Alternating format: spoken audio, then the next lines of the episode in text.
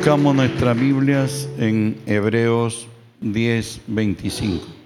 Hebreos 10, 25. Bueno, dice así, lo leemos juntos todos.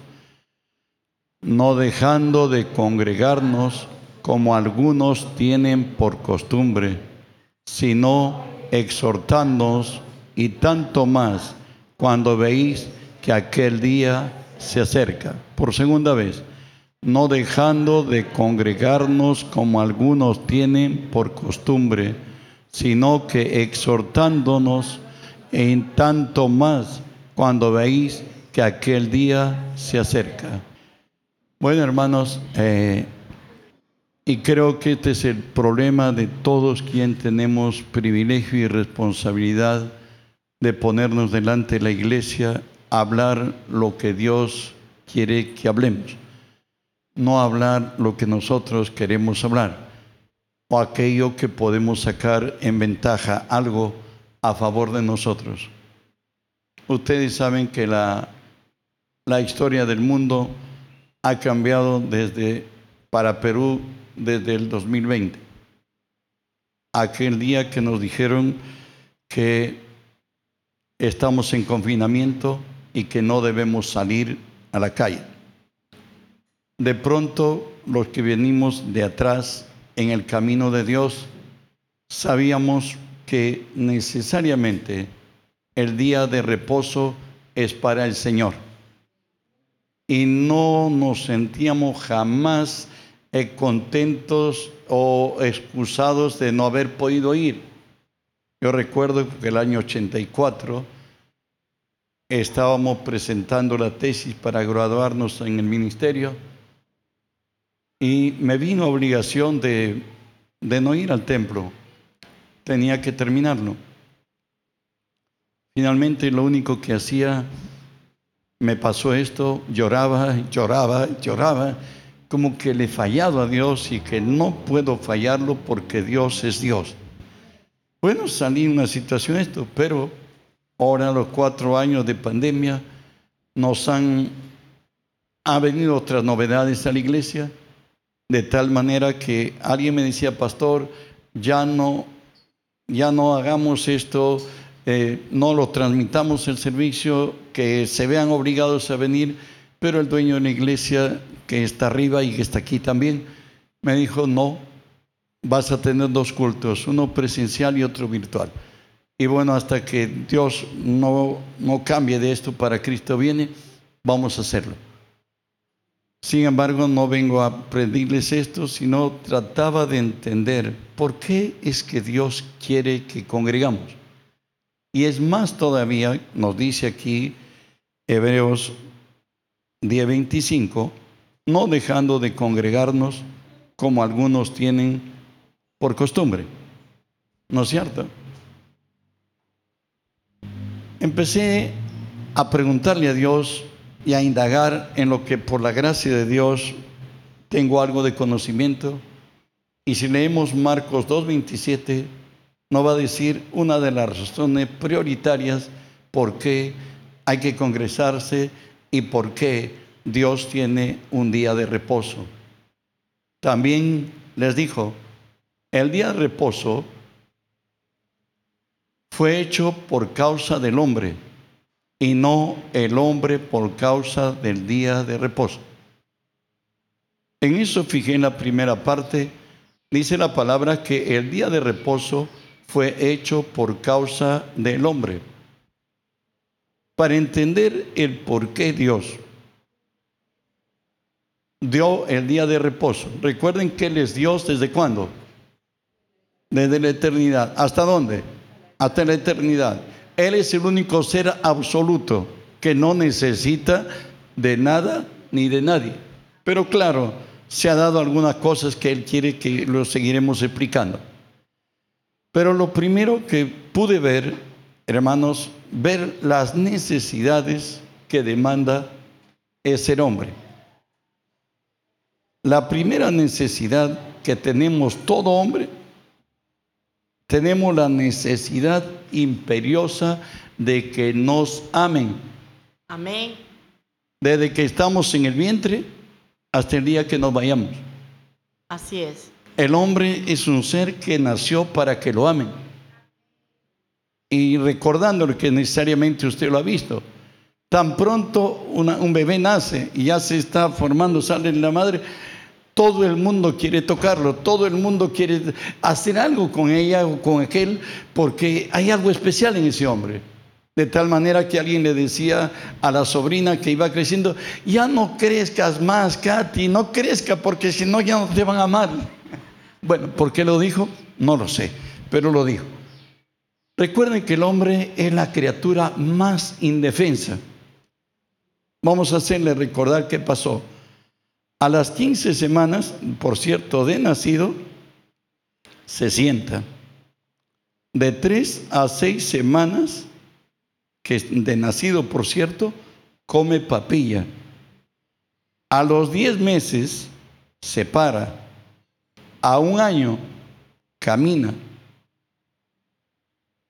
Los otros animales nacen y ya están caminando.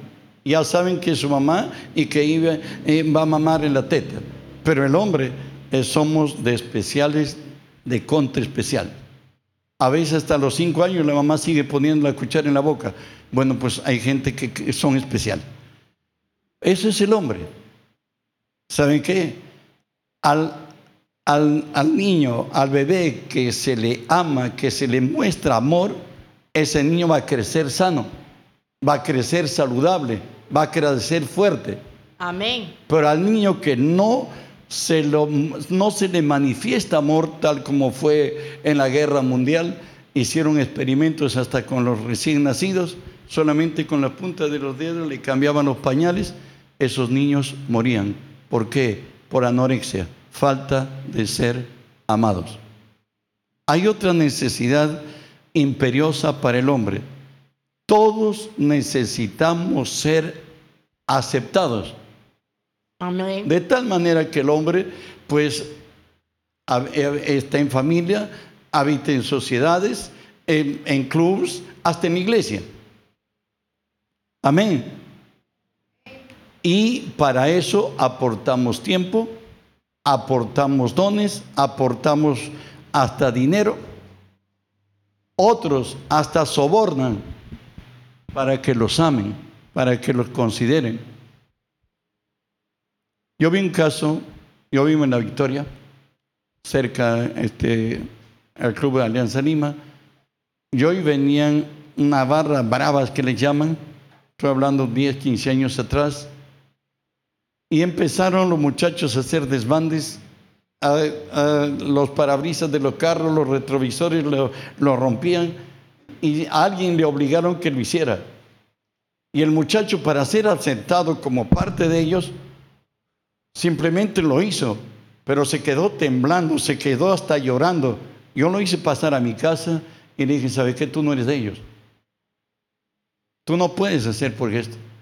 Otros hasta hacen lo indebido para que los amen. Tienen que ceder hasta apetitos sexuales para que sean aceptados. Y después le dice, ¿sabe qué? Mira, ya estoy embarazada. Sí, pues tu problema, yo me voy. ¿Cuántas personas se le han maltratado? El hombre necesita ser aceptado. Y hay una tercera cosa que el hombre tiene como necesidad, tener un sentido de pertenencia. Por cierto, nadie nos acomoda ser rechazados. Nadie. Nadie queremos ser rechazados. Y aún cristianos, estamos hablando de iglesia necesitamos saber si somos parte de nosotros, incluso faltan al templo, para que por si acaso saber, oye, preguntaron por mí. ¿Le pasa a ustedes? Amén. Posiblemente. Somos hombres. Siempre estamos pendientes de que alguien se interese por nosotros. Por eso es que Jesús dijo lo siguiente, ¿no? Estoy hablando de Juan 13:35. Dice, en esto conocerán que sois mis discípulos si os amáis los unos con los otros. La identidad de ser cristiano es amar. Para ello nos crearon. Dios es amor. Amén.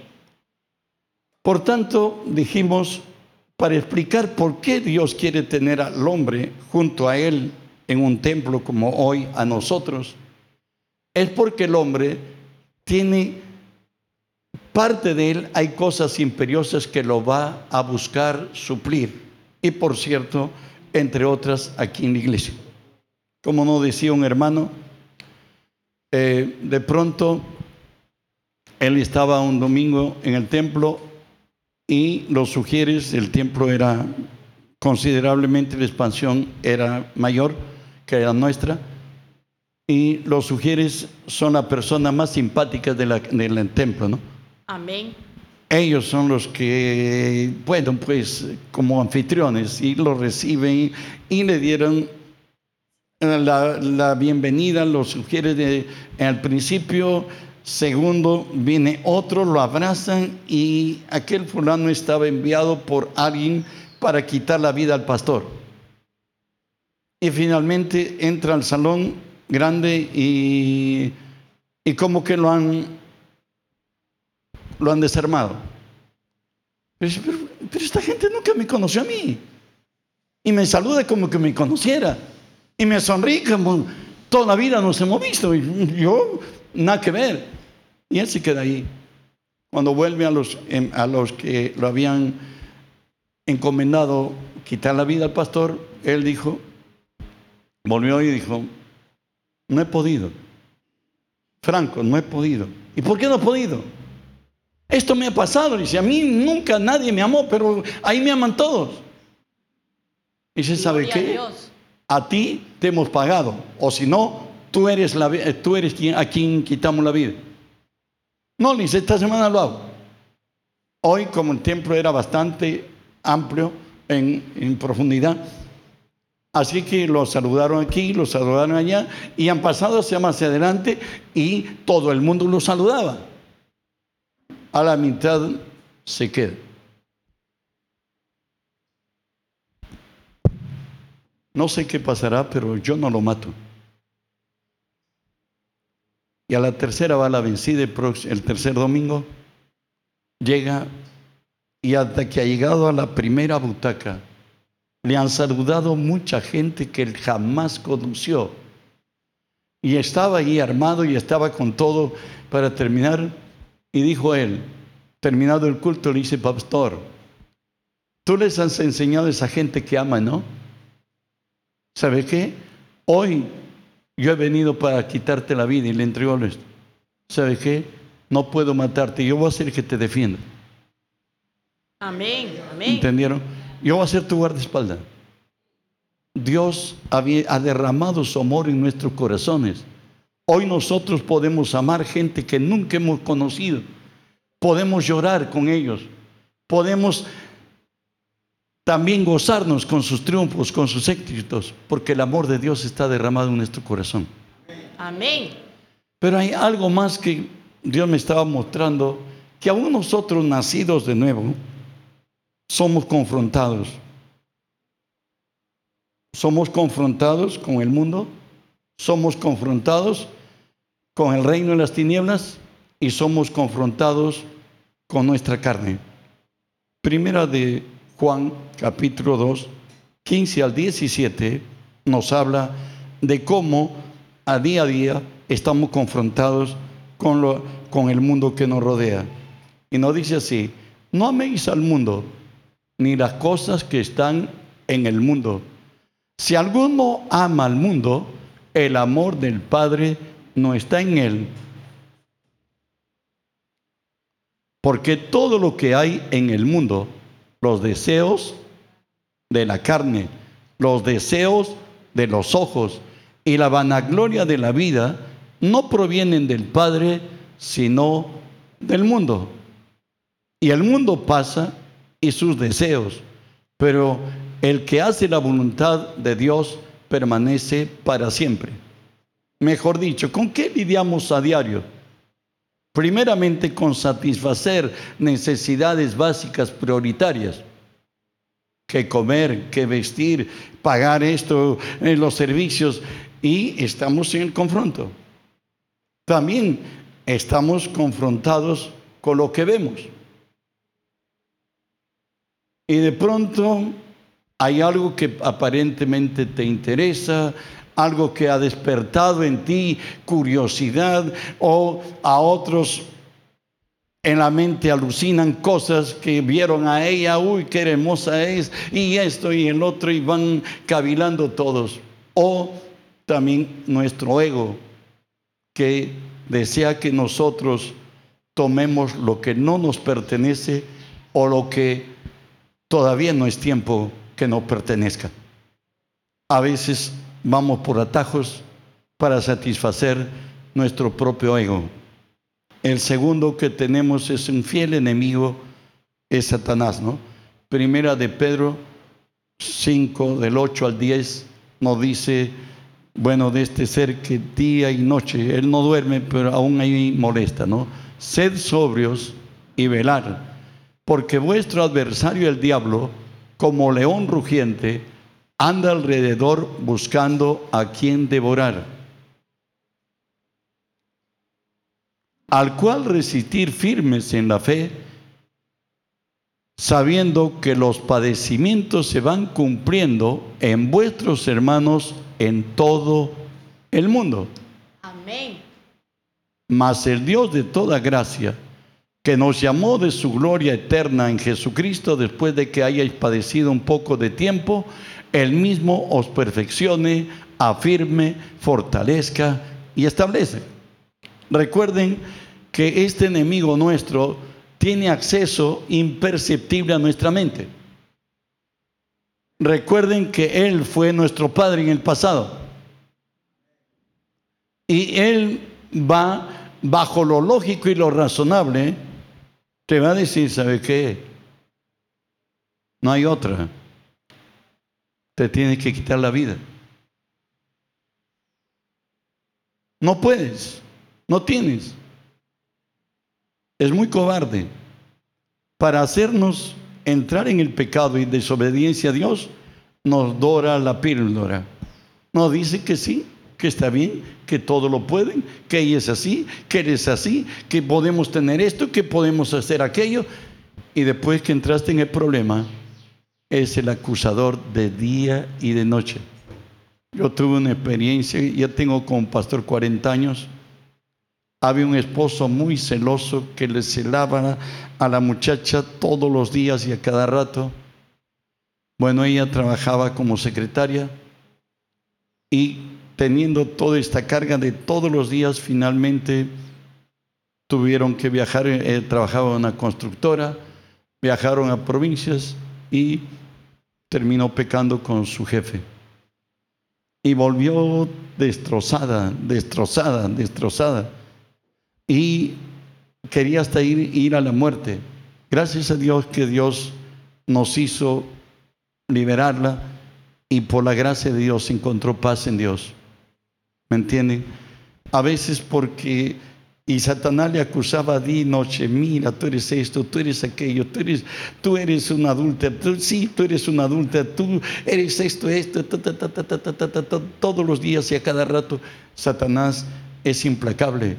Él busca de que al fin recuerden que Él vino a robar, ¿qué más? Matar. A matar y a destruir. Él no se contenta con algo. Él es Satanás, pues, implacable, misericordia. Hay otra cosa por la cual luchamos a cada día y a cada rato, lo tenemos en Gálatas 5, 17. Gálatas 5, 17. Porque el deseo de la carne es contra el espíritu y el del espíritu es contra la carne. Y estos se oponen entre sí para que no hagáis lo que quisierais. Parece que en nosotros habitan dos. Y es verdad. Desde el día que naciste en Cristo, que nacimos en Cristo, hoy hay dos naturalezas que se pu- pugnan por dominar nuestra alma. ¿Me Amén. entiende? Tenemos la carne y el espíritu. Mejor dicho, lo razonable y lógico y la palabra de Dios y el espíritu de Dios. Y Satanás siempre se fija y tiene acceso a nuestra mente mediante lo lógico y lo razonable. Y te dice, ya no se puede, tienes que divorciarte, ya no se puede, tienes que irte, ya no, ya no. Y martille, ¿verdad? No, te hizo la otra vez, te hizo la anterior. ¿Cuántas veces te la ha hecho? Siempre te la hizo. Y así es que es tiempo que tú hagas esto. Y ahí está la balanza, mientras que Dios te dice que lo que Dios juntó no lo separe el hombre. Satanás te hace ver lujo de detalles para que tomes decisiones que dañen tu vida y de los tuyos. ¿Me entendiste? Satanás siempre va a poner lo lógico y lo razonable en tu, en tu mente. Recuerda esto, 2 Corintios 5, 7 porque por fe andamos y no por vista. Recuerden Romanos 8:6, igual que nos dice, porque el ocuparse de la carne es muerte, pero el ocuparse del espíritu es vida y paz. Darle la razón a Dios va a traer bendición a tu vida. Ir en contrario a Dios vas a tener un sinnúmero de problemas. Pueden decir amén. Bueno, esto es lo que Dios nos muestra, que en el caminar que tenemos esto. Sin embargo, aun cuando tenemos confrontaciones, Jesús se ha identificado con el hombre total. Estamos leyendo Hebreos 2, 14 y 15. Hebreos 2, 14 y 15. Así que, por cuanto los hijos participaron de carne y sangre, él también participó de lo mismo para destruir por medio de la muerte al que tenía el imperio de la muerte, esto es, al diablo, y librar a todos los que por el temor de la muerte estaban durante toda la vida sujetos a servidumbre. Recuerde que Jesús se hizo hombre, Dios hecho hombre, y él venció al que tenía el poder sobre la muerte, al diablo y Satanás. ¿Cuándo? Cuando Él muere. ¿Por qué murió? Para liberarnos del miedo. Gloria a Dios. El miedo fue el arma con la cual Satanás lo ha tenido atado al hombre generación tras generación desde que el hombre cayó. Veamos la Biblia, Génesis 3, 9 y 10.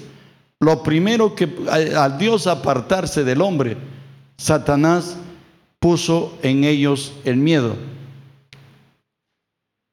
Mas Jehová, Dios llamó al hombre y le dijo, ¿dónde estás tú? Él, él respondió, oí tu voz en el huerto y ¿qué, ¿qué tuvo? Tuve miedo porque estaba desnudo y me escondí. El miedo es fe negativa. Dile a tu hermano, el feo es fe negativa. Opera tal igual como la fe que tenemos en Dios. Si tú lo crees, si tú lo dices, todo lo que tú tengas miedo va a llegar a tu vida. Por eso es que Cristo nos liberó del miedo. Él nos ha dado espíritu de amor, de poder y de dominio propio. Amén. Él ha cambiado nuestra vida. Además de esto, Jesús experimentó la vida como tú y yo la experimentamos. Hebreos 2.18 nos dice así. Hebreos 2.18. Pues en cuanto él mismo padeció siendo tentado, es poderoso para socorrer a los que son tentados. ¿Tú algún momento en que has estado en crisis le has dicho a Jesús, que Él ha padecido como tú. Tú sabes que Él fue desamparado en la cruz. Recuerda que Él es el dueño del universo, pero cuando Él nació, no hubo un lugar para que donde se recostase en el mesón. Él nació en un pesebre. Nosotros no. Por eso nos dice la, la palabra que siempre nuestros ojos estén puestos en Jesús, el autor y consumador de la fe por el gozo puesto delante de él, dice que menospreció lo propio, subió a la cruz y se sentó a la diestra del Padre. Y que consideremos lo que a él le pasó. Si a Jesús le, lo que te está pasando a ti, ya le pasó a él. Y Él te ha dicho que en el mundo tendréis aflicción, tendréis problemas, pero confiad, yo he vencido al mundo. O sea que de cualquier cosa en las circunstancias que estés, Dios te va, va a levantar tu cabeza. Eso nos dice 2 Corintios 2, 14 y 15. Mas a Dios gracias, el cual nos lleva, ¿cuándo? Siempre en triunfo en Cristo Jesús y por medio de nosotros manifieste en todo lugar el olor de su conocimiento. Porque para Dios somos grato olor de Cristo entre los que se salvan y entre los que se pierden. Recuerda, Dios nunca ha preparado la derrota de su pueblo. Él siempre tiene preparado la salida. Eso lo encontramos 1 Corintios 13, 10. 10, 13, discúlpeme. Dice así, que no nos ha sobrevenido ninguna tentación que no sea humana, pero fiel es Dios, que no os dejará ser tentados más de lo que podéis resistir, sino quedará también juntamente con la tentación la salida para que podáis soportar. Dios nunca te va a dejar a merced de Satanás. Él siempre le pone los límites hasta aquí y hasta acá, más no puede. Eso lo tenemos Salmo 29, 10. Si está pasando problemas, recuerda que siempre tu enemigo tiene un control superior y que no te va a dañar sino hasta donde es permitido más de ahí no. Salmo 29, 10 dice, Jehová preside en el diluvio, el momento que estás pasando la duro, y se sienta Jehová como rey para siempre. Él fija los límites a nuestro enemigo. Él sabe hasta dónde podemos resistir. Un tercer punto que voy a tocar. El Señor dice, mis delicias es con los hijos de los hombres. Lo tenemos en Proverbios 18, 31. Me regocijo en la parte habitable de su tierra y mis delicias son con los hijos de los hombres. Entonces dice que él me, me regocijo en la parte habitable de su tierra y mis delicias, por cierto Dios lo dice, son con los hijos de los hombres. Recuerde, que la corona de toda la creación es el hombre. Amén. ¿No lo dice eso Génesis 1.26? Hagamos al hombre a nuestra imagen conforme a nuestra semejanza y señoré en los peces del mar, en las aves de los cielos, en las bestias, y en toda la tierra y en todo animal que se arrastra sobre la tierra. Recuerden que cuando el hombre fue creado, Dios sopló sobre aquel muñeco de barro, sopló su aliento de vida y el hombre fue alma viviente. El hombre, la imagen y semejanza de Dios lo tenemos en el espíritu. Dios es espíritu.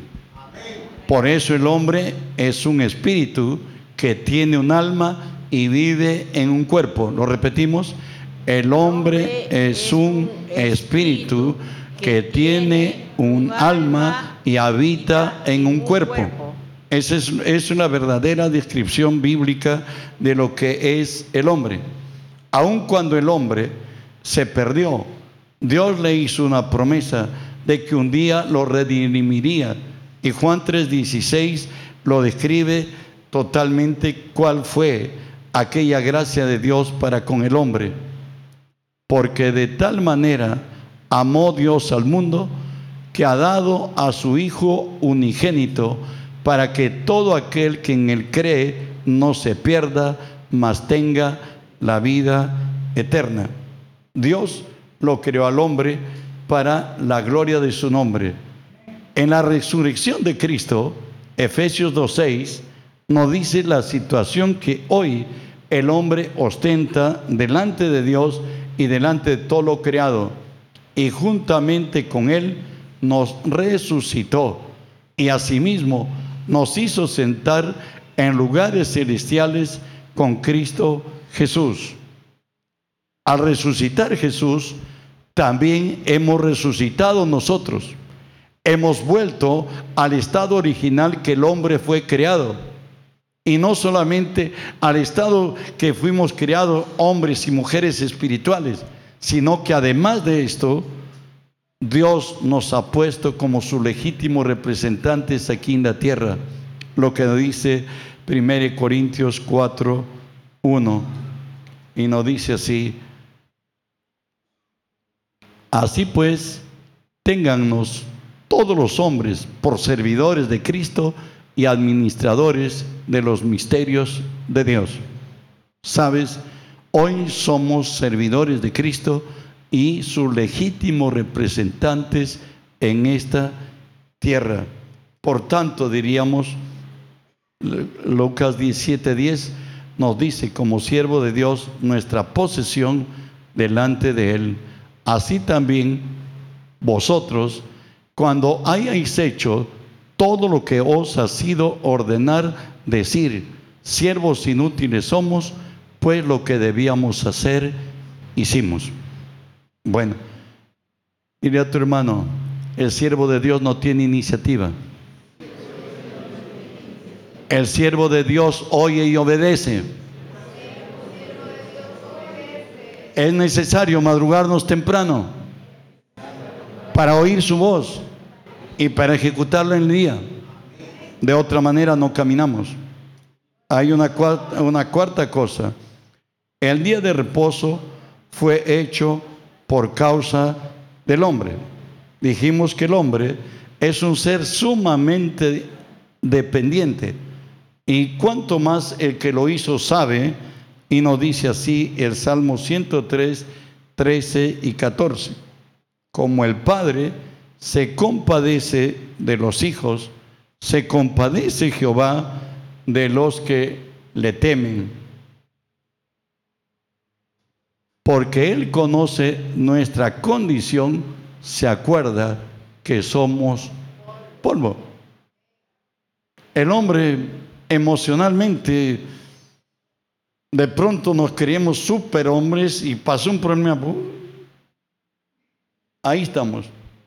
Mejor ya morir. ¿Y hasta cuándo viene el Señor? Porque no, no, no, pueden soportar la prueba. Están queriendo que Cristo ya venga, aunque todo el mundo se condene. Dios dice que Él conoce tu condición y la mía. Señor, tú sabes el momento que estoy pasando. Tú eres mi Padre, sácame de esta. ¿Pueden decir amén? Amén. Porque el único que nos comprende y sabe realmente quiénes somos es Él. Y no solamente sabe quiénes somos, sino que quiere ayudarnos a solucionar problemas. Job, el hombre que quizás después de Cristo, el que más fue probado, nos describe qué cosa es el hombre para él. Job 14, 1 y 2.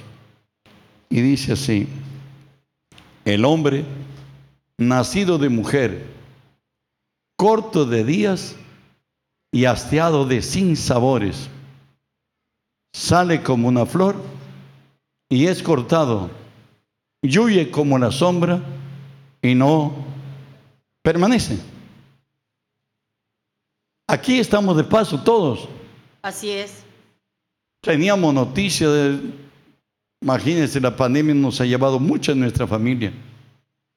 Personajes que han habido en la historia, incluso el presidente de Chile, él mismo mm, piloteando su, helicóptero terminó muerto. Bueno, acá somos de paso. Así es. Debemos estar todos los días con esta verdad, que Cristo viene hoy. Amén. O que nosotros partimos hoy.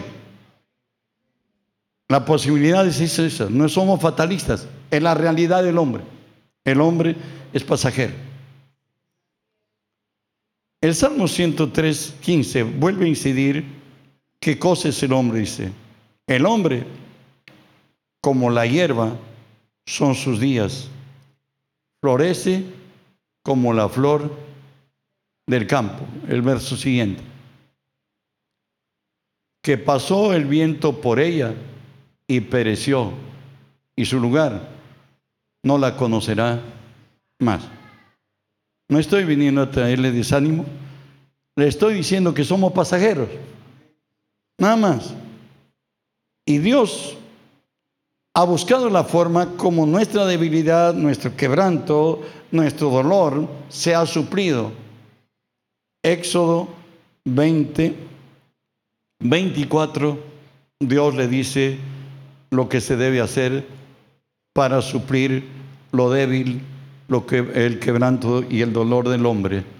Altar de tierra harás para mí y sacrificarás sobre él tus holocaustos y tus ofrendas de paz, tus ovejas y tus vacas, en todo lugar donde yo hiciere que esté la memoria de mi nombre, vendré a ti y te bendeciré. En todo lugar donde esté la memoria de mi nombre, vendré a ti y te bendeciré. Recuerde que la casa, el lugar más especial donde Dios se manifiesta en mayor gloria es en su casa. Este lugar es el más especial de todos. Amén. ¿Verdad? Aunque fuera de, de, techo de ternit y de esteras, el hecho de que esté consagrado a Dios es el mejor lugar. Y cuando uno viene y dice, no, otra cosa estar en la iglesia aunque no es la iglesia, es el templo. Amén. Entonces, miren lo que Dios dice en Ezequiel 20, 12. Tómelo a conciencia. Dice así, y les di también mis días de reposo para que fuese por señal entre mí y ellos, para que supiesen que yo soy Jehová que los santifico. Yo soy Jehová Dios que los santifico. Dios dice que ha puesto el día de reposo como una señal entre Él y su pueblo. El Señor dice que conoce nuestra condición. Amén. El Señor sabe que nosotros fácilmente nos quebramos, fácilmente nos desanimamos, fácilmente nos desalentamos, fácilmente eh, queremos hasta transar hasta con el enemigo. ¿Me entiendes? Entonces, ¿qué ha hecho Dios? Dice, yo les he dado mis días de reposo, porque yo quiero santificarme en ellos, que son mi pueblo. O sea, Dios quiere cambiar nuestras circunstancias. Espero que volvemos a leer Marcos 2.27, dice que el día de reposo fue hecho por causa del hombre y no el hombre por causa del día de reposo. Por cierto, nos decía el Señor que en esta su casa será acepta nuestras ofrendas. La Biblia se escribe cuando el hombre depende directamente del campo. Ahí dice, serán tus holocaustos, serán tu esto, será tu otro. Y contextualizando diremos, hay ofrendas de alabanza, hay ofrendas que le damos a Dios en, material. Todas esas se van a ser aceptas cuando tú vienes a la casa de Dios. Sin embargo, dice que Dios, para ti, para mí, será el lugar donde Él nos bendecirá. Venimos recíprocamente a servirnos. Dijimos que Dios es un ser absoluto que es el único ser que no depende de nada ni de nadie. Gloria a Dios. Pero este ser que no depende ni de nadie ni de nada, se ha creado necesidades propias. ¿Cómo lo vamos a encontrar en el Salmo 22, 3? Dice que Dios habita en medio de la alabanza de su pueblo. O sea, a Dios le deleita oírte cantar. Tú porque tú eres santo, dice, tú que habitas entre las alabanzas de Israel. O sea, cuando tú alabas y lo haces de corazón, con sinceridad y con entrega total, necesariamente Dios está deleitándose de ti. ¿Qué más le damos a Dios? Recuerden que en Juan 4, 23 y 24 dice que Dios se ha tomado el tiempo de seleccionar su gente. Y no solo ha tomado su tiempo, ha esperado hasta que le digamos sí.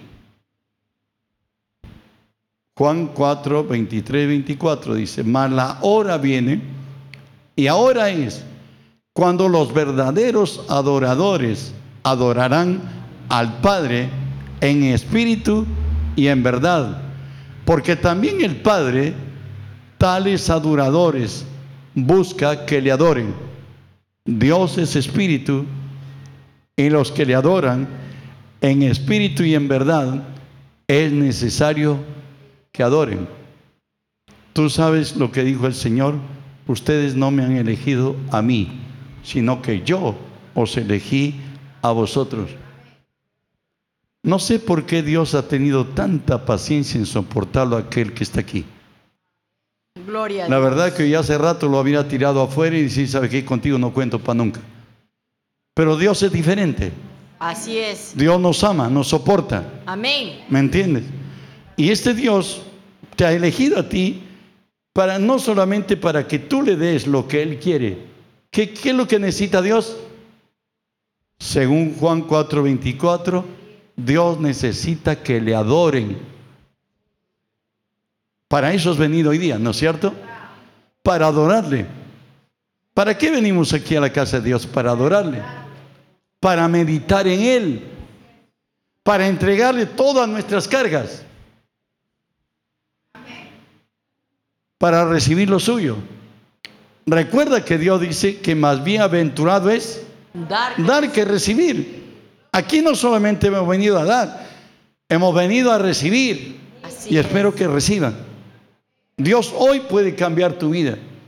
No venimos solamente a cumplir un rito más, que voy a ir al templo, que voy... Oye, lo que vamos a venir es a tener un encuentro con Dios.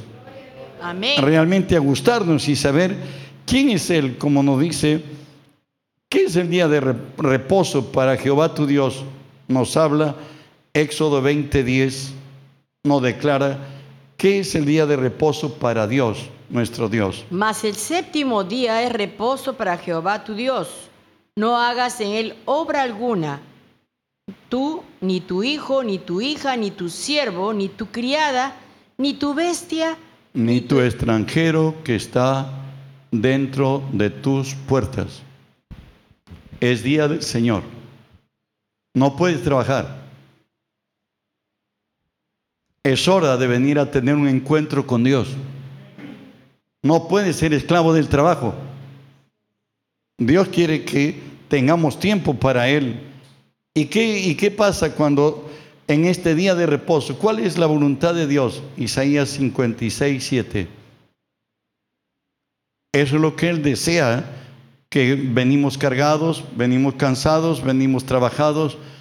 Y dice el Señor, yo les llevaré a mi santo monte y lo recrearé en mi casa de oración. Sus holocaustos y sus sacrificios serán aceptos sobre mi altar, porque mi casa será llamada casa de oración para todos los pueblos. Dios dice que el lugar a donde has venido es casa de oración y que Dios nos va a recrear. Si tú has entrado con tus paquetes con tus problemas, con tus dificultades. Debes salirte libre. El Señor dice que lo dejes. Amén. Él dijo a mí, venid a mí los que estáis trabajados y cansados, que yo os haré descansar.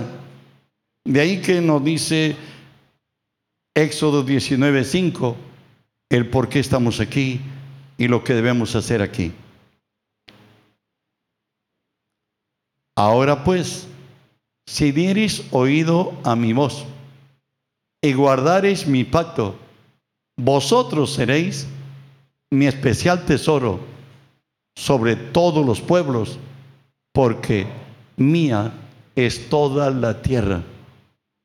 Dios le dice a Israel, estando en el desierto, y estaban con él, pero el Señor le dice que ellos busquen hasta oír su voz de Él.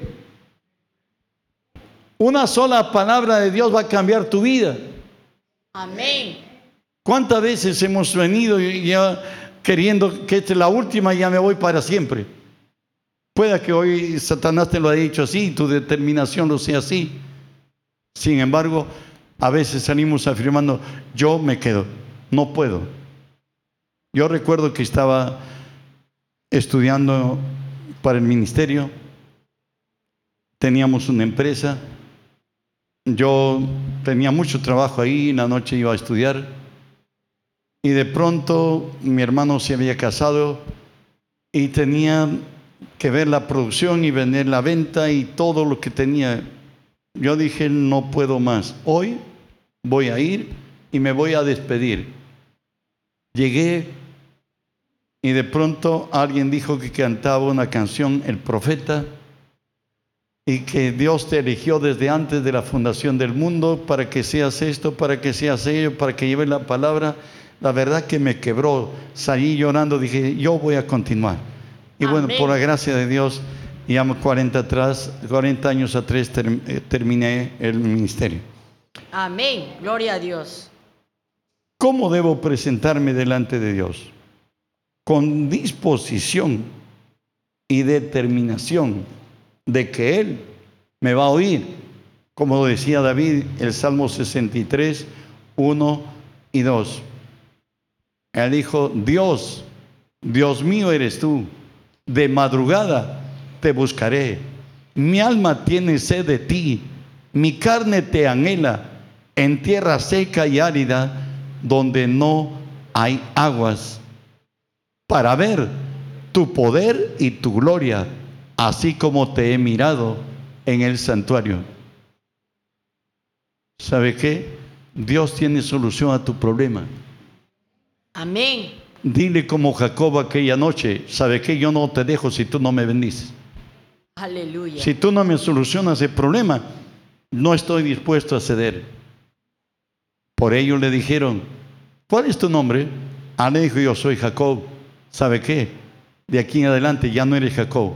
De aquí en adelante has dejado de ser suplantador. Ahora te quiero decir, tu nombre es Israel, porque tú has peleado contra Dios y lo has vencido. Y has peleado contra los hombres y los has vencido. ¿Y por qué Dios dice que a Dios lo han vencido? ¿Sabe qué? Por fe al Dios justo cambia de opinión y en lugar de castigarnos o condenarnos, nos bendice. Es lo que Dios quiere hacer y puede hacer. Solo en esa disposición, hermanos, encontramos esta verdad que vamos a experimentar como hijos. Lo dice el Salmo 143, o lo deja decir, por cierto. Salmo 143, 11 y 12. Por tu nombre, oh Jehová, me vivificarás. Por tu justicia sacarás mi alma de angustia. Y por tu misericordia disiparás a mis enemigos y destruirás a todos los adversarios de mi alma, porque yo soy tu siervo. Dios es más que nuestro Padre. Amén. Y ahí le está encarando el, salmista y le dice, por tu nombre, ¿sabe qué vas a hacer? Vas a traer paz a mi alma. Por tu justicia, vas a liberarme de problemas. Y porque tu misericordia vas a destruir a todos los enemigos de mi alma, porque yo soy tu siervo. Sería tiempo de tomar decisiones profundas y experimentar que Dios haga lo que Él dice que puede hacer. Ya estamos terminando. Estar en la casa de Dios, importancia y trascendencia. Salmo 27, 4 y 5 nos habla de propia experiencia de David. Dice una cosa el mandado a Jehová, esta buscaré, que esté yo en la casa de Jehová todos los días de mi vida para contemplar la hermosura de Jehová y para inquirir en su santo templo. Porque Él me esconderá en su tabernáculo en el día del mal, me ocultará en lo reservado de su morada, sobre una roca me pondrá en alto. ¿Qué decía David en sí? Yo cuando voy a la casa de Dios, una cosa he demandado a Jehová, y esta voy a buscarlo. ¿Qué demandó él? Que él contemple la hermosura de Jehová, que tenga un encuentro con el Dios que soluciona, con el Dios que cambia, con el Dios que transforma, con el Todopoderoso. Amén. ¿Estás en un momento de extremadamente apretado? ¿Por qué no le dice que te solucione el problema? Él es Dios. Él lo va a hacer. Pero si tú vienes confiado. Es más, nos dice en el verso, el verso 13 y 14 del mismo Salmo 27, David habla qué le motiva a él ir a la casa de Dios. ¿Cuál es su motivación? Él dice, hubiera yo desmayado si no creyere que veré la bondad de Jehová en la tierra de los vivientes. Yo sé que Dios soluciona mi problema, está diciendo, y Él sabe la forma. Aguarda Jehová, esfuérzate, aliéntese tu corazón, si espera a Jehová. ¿Qué te quiere decir? Dios para bendecir a su iglesia, Dios te dice, es necesaria la paciencia para que habiendo hecho la voluntad de Dios, obtengamos las promesas. Amén. Y si te dice, aliéntese tu corazón, ¿saben qué? La fe, según Pablo, es una buena batalla. Peleamos contra enemigos Vencidos. extremadamente grandes que nos llevan millones de edad y actúan en lo invisible. Pero nosotros tenemos al Todopoderoso. Amén. Él peleará nuestras batallas. Él suplirá todo lo que nos falte.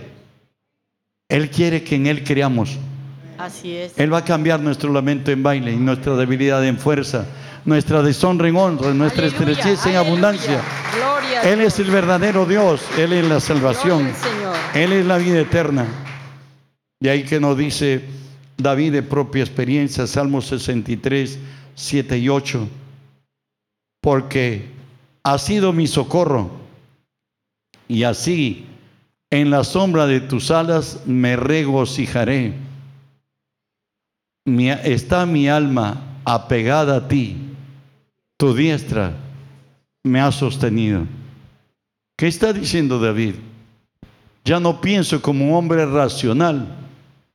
Ahora todo le he puesto en las manos de Dios. Y creo que Él es el Todopoderoso. Y que Él es quien me suple. Y que Él es quien levanta mi cabeza. Pablo lo va a decir más adelante. Con Cristo estoy juntamente crucificado. Ya no hago funcionar mi cerebro. Él dice así, ya no vivo yo, ya no tomo decisiones por cuenta propia. ¿Sabe qué lo hace así? Mas ahora, Cristo vive en mí. Eso es lo que está diciendo Él. Hermanos, tenemos que cambiar nuestra manera de pensar, tenemos que pensar como Dios piensa. Gloria, gloria al Señor. Tengo que adaptarme a este camino. No mirar las cosas que se ven, sino lo que no se ve. Porque las cosas que se ven son temporales, lo que no vemos son eternas. Amén. Y Dios permite cosas que vengan a nuestra vida porque Él tiene algo mejor. Así es. No es hora de estresarme, no es hora de estar en ansiedad, es hora de creer. Nuestro Dios es hacedor de imposibles. Amén. Y de ahí que el Salmo 84, del 4 a 7, nos dice esta experiencia que llegamos a la casa de Dios muchas veces. Bienaventurados los que habitan en tu casa, perpetuamente te alabarán. Bienaventurado el hombre que tiene en ti sus fuerzas, en cuyo corazón están tus caminos, atravesando el valle de lágrimas, lo cambian en fuente. Cuando la lluvia llena los estanques, irán de poder en poder, verán a Dios en Sión. Venimos quebrantados, humillados, a veces llorando, pero de arriba llueve. Dios es, es, nuestro socorro. Dios es nuestro escondedero. Tan solo una palabra de Él va a bastar para cambiar todo. Y de pronto podemos decir lo que está escrito, el Salmo 92. El justo florecerá como la palmera crecerá como cedro en el Líbano, plantados en la casa de Jehová, en los atrios de nuestro Dios, florecerán. Recuerda que Moisés no entró a la tierra prometida, pero Moisés le dijo a Israel que él ha dejado un libro en sus manos, que esa gente que la cual ellos van a, van a ver, vivirlos en esa palabra, va a decir que es un pueblo sabio, que es un pueblo diferente a los demás pueblos de la tierra y que los temerán sus enemigos. Si nosotros caminamos en la palabra de Dios, en los principios que Dios nos ha dado, tenemos para dar mucho más que dio el pueblo de Israel a su pueblo, aunque Jesús es el judío de todos los judíos. Y la salvación viene de Él. Él es nuestro Dios y la fuerza en nuestra vida. Nos dijera el salmista, has cambiado mi lamento en baile. Desataste mi silicio y me ceñiste de alegría. Por tanto, a ti cantaré, gloria mía, y no estaré callado. Jehová Dios mío, te alabaré para siempre. ¿Sabes? Tú eres el ser más importante para Dios. Por ti Jesús fue invertido en la cruz. Por ti Él murió y resucitado. Él no dice si puedes creer. Para el que cree todo es posible. Dios nos ha traído a su casa para recrearnos nos ha traído a su casa para cambiar nuestras circunstancias. Si hemos venido determinados a adorar, si hemos venido determinados a meditar quién es Dios, qué puede Dios y lo que Él puede hacer en mi vida. Y si dejo aquí todos mis paquetes, toda carga que el, mundo, las eh, malas decisiones que hayamos tomado o los asaltos que ha traído la vida, permítele a Dios que se encargue de lo tuyo. Padre, he hablado en tu nombre. Lo que tú has puesto en mi boca, le he transmitido a tu pueblo. Tú sabes el momento que estén, las circunstancias que pasen, las confrontaciones que tengan. Tú eres nuestro Dios. Extiende tu misericordia y sálvanos, porque hemos creído en tu nombre porque tú eres nuestro Dios. Dile así a tu Dios, levanta tu mano al cielo. Señor, te doy gracias porque desde antes de la fundación del mundo me predestinaste para ser tuyo y para pertenecerte. Hoy en tu casa de oración vengo a que sean cambiadas mis circunstancias.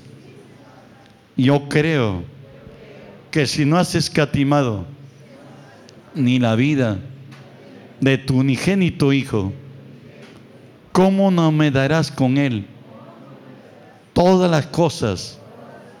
Tú has dicho, Señor, que por todo el daño que el enemigo me ha causado, tú me harás mucho más bien. Te ruego que lo hagas hoy, en el nombre de Jesús. Deje a los pies de Cristo sus problemas, su carga, tu ansiedad, lo que esté pasando en tu vida. Recuerda que para Dios eres importante. Él dijo, vosotros no me habéis elegido, sino yo os elegí a vosotros. Y os he puesto, dice Él, para que tengan vida y para que tengan en abundancia. Tu Dios es hacedor de imposibles. Extiéndete a Él. No es sabio que tú lo estés cargando, porque tú sabes que no puedes. Y Él te está diciendo hoy, me dice a mí, que lo que no es posible para el hombre, es posible para Dios. Dile a Dios que tú crees que para Él sí es posible. Que Él va a cambiar tus circunstancias. Pues Él no te negó ni su unigénito Hijo. Dice que venimos a la casa del Señor, muchas veces quebrantados, muchas veces humillados, muchas veces ya diciendo que hoy es el último día y que es lo último que voy a hacer. El Señor abre caminos en el desierto. Él abre ríos en el sequedal. Él trae nuevos comienzos. Si has llegado a donde has llegado, es porque Dios hará algo nuevo. No rindas tu brazo a que tu enemigo se enseñoree de ti. El Señor te ha puesto para que señorees sobre él y nos ha dado su nombre. En su nombre podemos echar fuera demonios. En su nombre, levántate. Eres hijo de Dios. No puedes estar en lo mismo. Dios tiene cuidado de ti. Gracias Dios. En el nombre de Jesús. Amén y amén. Le aplaudimos a Dios.